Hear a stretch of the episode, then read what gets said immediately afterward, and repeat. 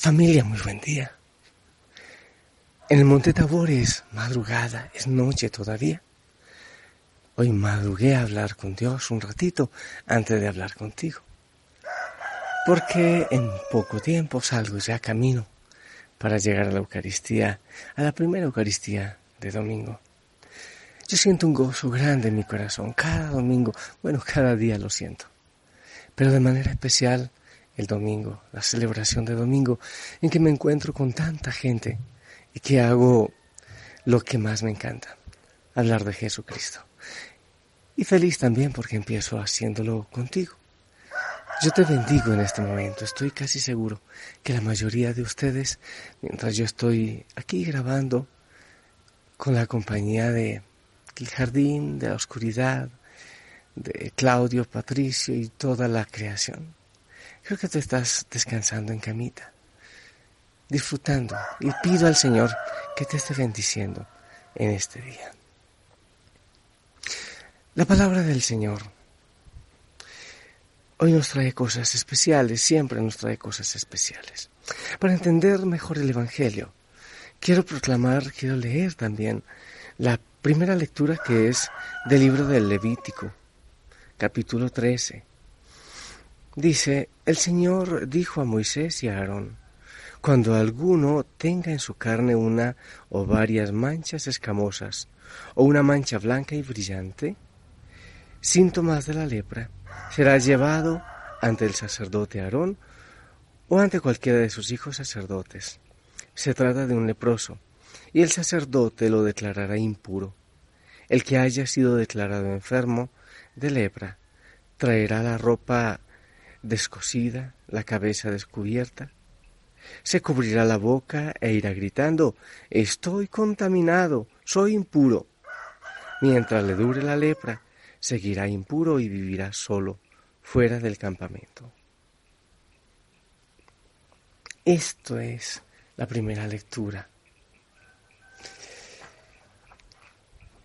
Qué bueno que tú y yo hiciéramos un ejercicio para sentirnos enfermos de lepra, pero más que enfermos eran impuros.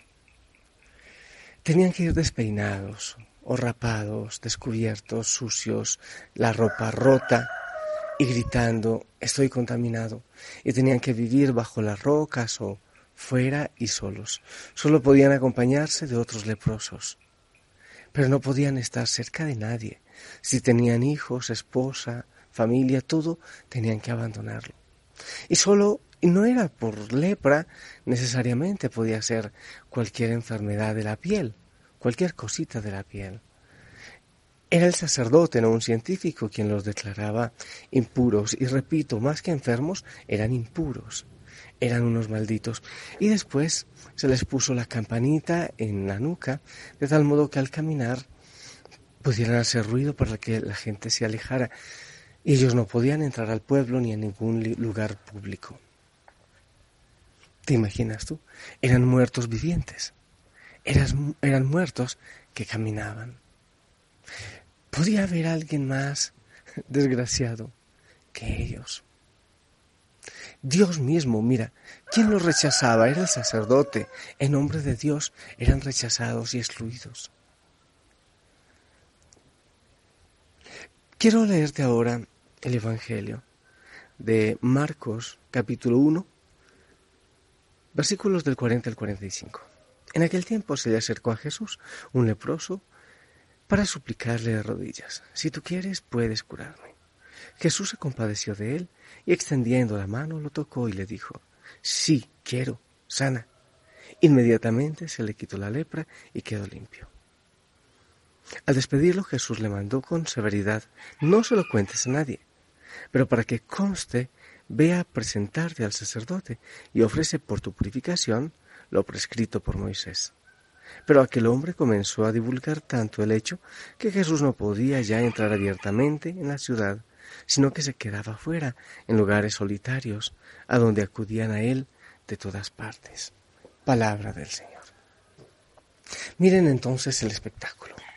Un hombre que no puede estar donde hay otras personas, tiene la osadía, el coraje, mejor dicho, el nivel de sufrimiento y de angustia, capaz que tenía unos hijos y una esposa que hace años no podía ver ni acercarse a ellos.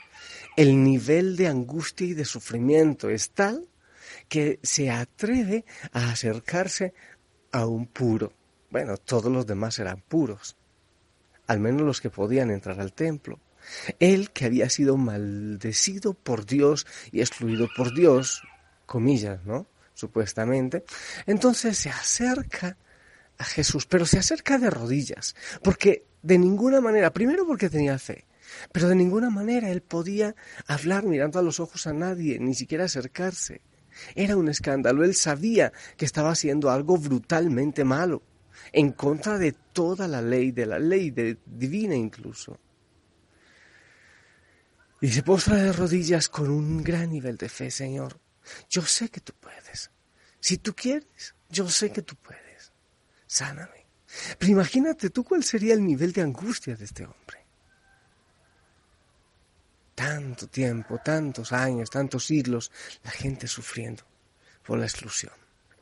Y Jesús, como todo puro, como todo ser humano normal debió haber hecho un escándalo y salir corriendo y gritando, porque probablemente por la cercanía del otro también él estaba impuro y iba a ser excluido. Pero Jesús dice la lectura que se compadeció, sintió sentimiento desde las entrañas, se llenó de, de sentimiento y lo tocó lo reivindicó. Al tocarlo es decir, mira, no hay problema, Dios te ama, yo te amo. Levántate, queda sano, le dice el Señor. Él no preguntó, bueno, ¿y ahora qué va a pasar? ¿Me van a, a excluir también a mí? ¿Ahora quedo impuro yo también porque lo he tocado? No. No le importó la ley, le importó la persona. Le importó el hombre que sufría, que estaba angustiado. Tantas veces excluimos incluso en nombre de Dios. Tantas veces. Tantas veces incluso en nombre del Evangelio nosotros excluimos. Que quede absolutamente claro, mi gente, nunca Nunca puede haber un excluido por Dios, es absolutamente imposible. Acuérdate la parábola del hijo pródigo, aquel hijo que se había ido y regresó y el padre sin decirle nada lo abrazó, es Dios mismo que nos abraza. O la parábola de la oveja perdida. Ahora nuestra mente, antes no, cuando la ley del Levítico todavía no había madurado el cerebro y la fe para entender el Dios de amor, pero hoy sí ha madurado. Pero tristemente, todavía hay excluidos. ¿Cómo recibirías en tu casa a un indigente? ¿Cómo recibirías a un travesti? ¿Cómo recibirías a un eh, drogadicto de aquellos que vemos que ya no tienen solución?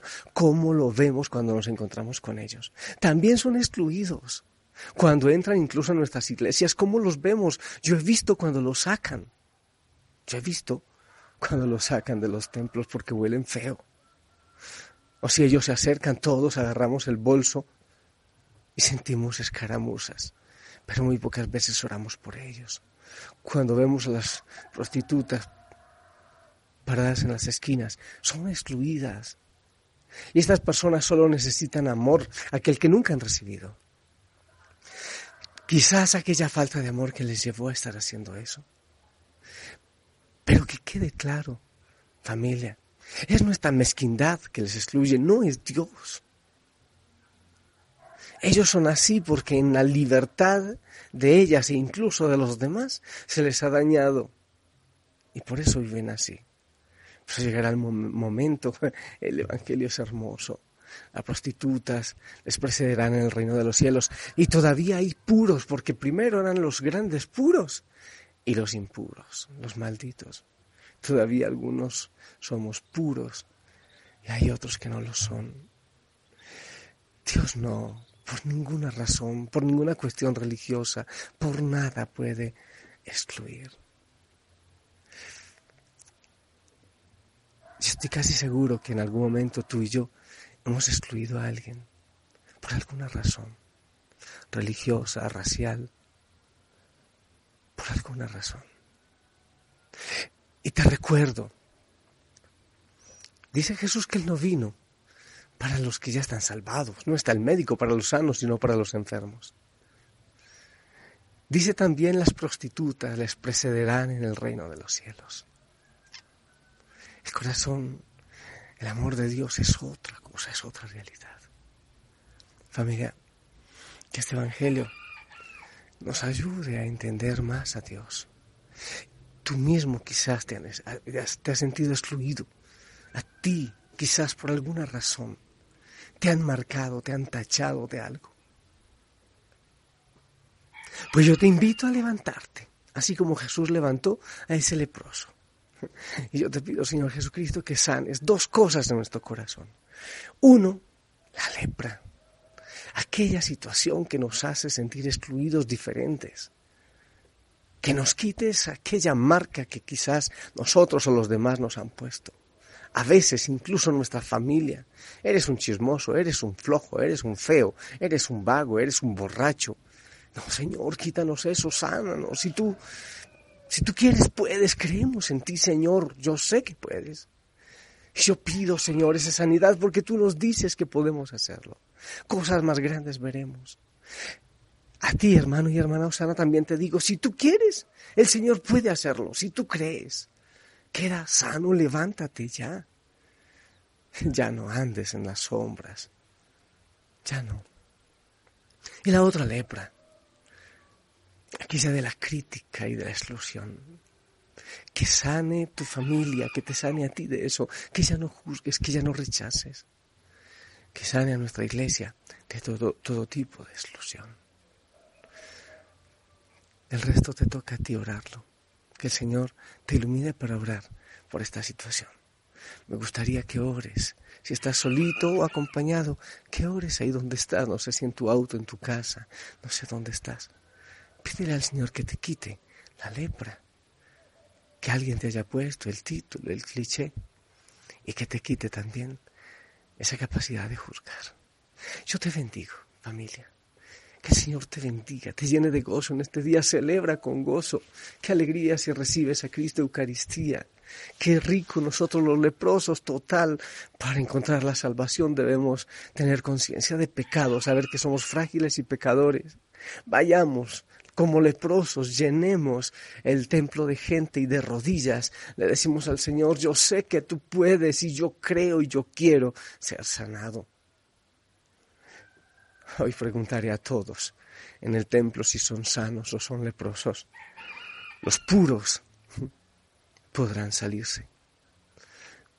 Porque Cristo y yo con Él Deseamos que los templos se llenen de puros leprosos y los primeros puestos que casi siempre están vacíos estén llenos de los leprosos del siglo XXI, recibiendo el mensaje del Señor. Tú entre ellos si quieres. Que el Señor te bendiga, que Él te abrace, yo te abrazo en Él. En el nombre del Padre, del Hijo, del Espíritu Santo. Amén. Levántate. Deja la cobardía, deja de estar estropeado y aplastado mental, espiritual y físicamente. Cristo te ama y Él se acerca y te toca. Él no te desprecia. Que tengas un hermoso día. Quisiera decirte muchas cosas, pero creo que debo empezar a caminar. Te amo en Cristo, te amo mucho en Cristo. Y habla mucho de Él también. Te lo pido por su amor. Buen día. Que descanses. Chao.